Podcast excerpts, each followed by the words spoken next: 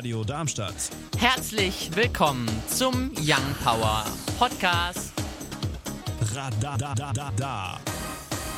Schön, dass du eingeschaltet hast, hier auf der 103,4 MHz oder im Web www.radiodarmstadt.de. Hier heute bei Young Power mit mir, dem Paul. Mir, dem Gaston. Und mir, dem Leon. Ja, und wir sprechen heute bei Young Power natürlich über das 23-jährige Dauersendejubiläum von Radio Darmstadt. Außerdem noch der Coronavirus mit dabei und wir müssen sprechen über den Brexit. Großbritannien ist endlich raus aus der EU. Was heißt endlich? Was hat das für Folgen? Wir sprechen gleich darüber.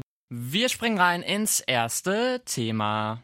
Über drei Millionen Kundendaten der Autovermietung Buchbinder waren öffentlich zugänglich. Unter den betroffenen Menschen sind auch Manager, Politiker, Polizisten sowie Verfassungsschützer vertreten. Noch Ende letzten Jahres bemerkte der IT-Sicherheitsforscher Matthias Nehls, das ist der Gründer der Deutschen Gesellschaft für Cybersicherheit, eine offene Netzwerkschnittstelle bei einem wichtigen Backup-Server. Daraufhin informierte er mehrmals schriftlich das Regensburger Unternehmen. Doch schenkte man ihm keinerlei Beachtung. In nächster Instanz schaltete Nils die Datenschutzaufsicht Bayern die IT-Zeitschrift CT als auch die Zeit ein. Sie fanden 10 Terabyte an Kundendaten, die teilweise bis ins Jahr 2003 reichten. Darunter waren Name, Adresse, Mobilfunknummer, E-Mail-Adresse, Firmendaten, Vermietungsdetails, aber auch detaillierte Unfallberichte. Durch das fahrlässige Handeln und mehrfachen Verstoßes gegen die Datenschutzgrundverordnung muss Europcar als Mutterkonzern mit einer Strafe bis zu 60 Millionen Euro rechnen. Wieder so ein Thema, da denkt man sich, Leute, ganz ehrlich, was ist das? Ich finde es einfach nur peinlich, weil sie haben diese Information bekommen und dann wird die einfach mehrmals ignoriert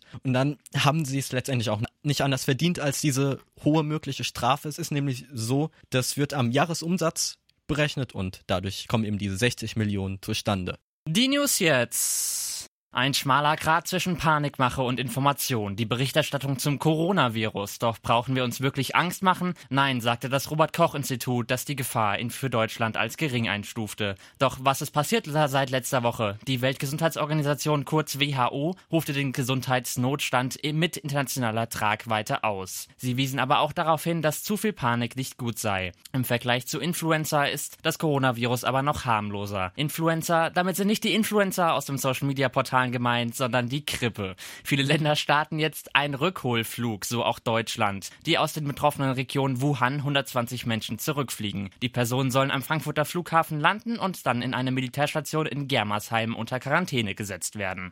Ein Referendum, eine Idee und mehrere Durchführende.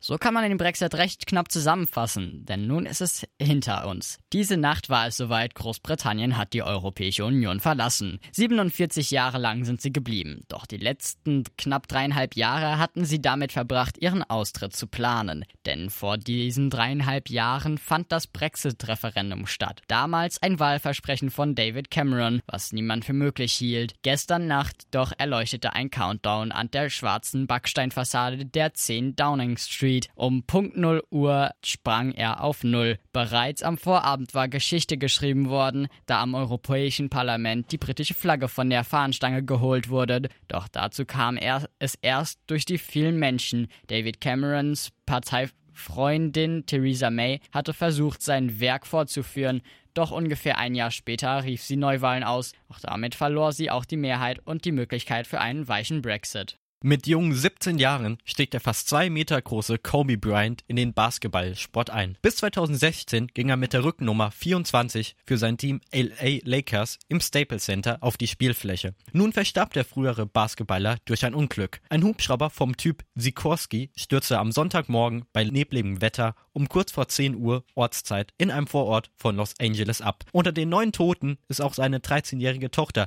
die Kobe Bryant zum einem Basketballspiel begleiten wollte. Um zum Unglück Unglücksort zu gelangen, mussten sich die Helfer teilweise abseilen, doch auch sie konnten nur den Tod aller feststellen. Doc Rivers, das ist der Cheftrainer vom Konkurrenten LA Clippers, nannte Kobe Bryant einen, Zitat, großartigen Gegner, was man im Sport auch will. Daher fordern Fans und Profis, das Logo der nordamerikanischen Basketball-Profiliga NBA ändern zu lassen. Die Silhouette im blau-roten Rahmen soll künftig Bryant zeigen. Am Sonntag bleibt es weiterhin nass und das Regenwetter setzt sich fort. Die Temperatur liegt bei 7 bis 14 Grad. Die weiteren Aussichten am Montag viele Wolken, die auch Regen mit sich bringen. Das Ganze bei windigen 9 bis 14 Grad. Am Dienstag dann weiterhin ein Mix aus Schauern und Wind. Teilweise kann es auch gewittern. Die Temperatur liegt bei 3 bis 8 Grad. Uns findet ihr auch auf Instagram und Twitter Young Power Radar. Alles Gute zum Geburtstag, Happy Birthday, Joyeux Anniversaire. Seit mittlerweile 23 Jahren sendet Radio Darmstadt 24 Stunden am Tag und das sieben Tage die Woche. Im Jahre 1996 begann Radar e.V. mit einem Heinerfestradio. Noch im selben Jahr verteilte die Landesanstalt für privaten Rundfunk und Neue Medien Hessen eine entsprechende Lizenz für Radio Darmstadt. Am 1. Februar darauf ging man dann on air und ist es seitdem auch. Das Programm wird von ehrenamtlichen Moderatorinnen und Moderatoren gestaltet, wodurch eine bunte Mischung garantiert ist. Wenn dir etwas im Programm fehlt, dann werde doch selbst Mitglied. Jetzt im Februar ist das nächste Basic-Seminar wir haben es jetzt 10 vor 6 und das bedeutet natürlich bei uns immer Zeit für die Young Power Neuerscheinungsrubrik. Was ist diese Woche neu erschienen? Diplo zusammen mit Julia Michaels und Morgan Wallen. Heartless.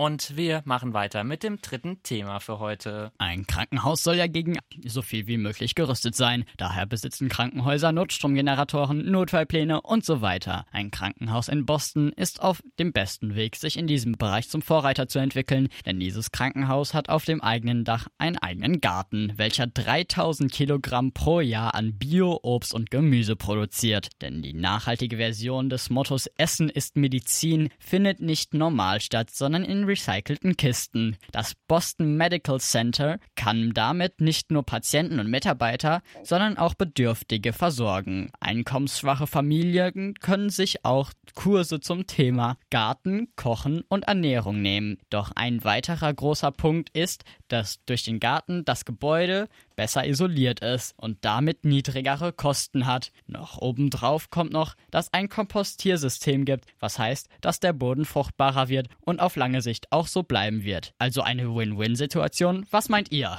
So, und wir probieren mal was ganz, ganz Verrücktes. Wir, wir haben nämlich ein paar Leute im anderen Studio. Könnt ihr uns hören? ich vermute mal weniger. Ich kann euch jetzt nicht mehr hören, ne?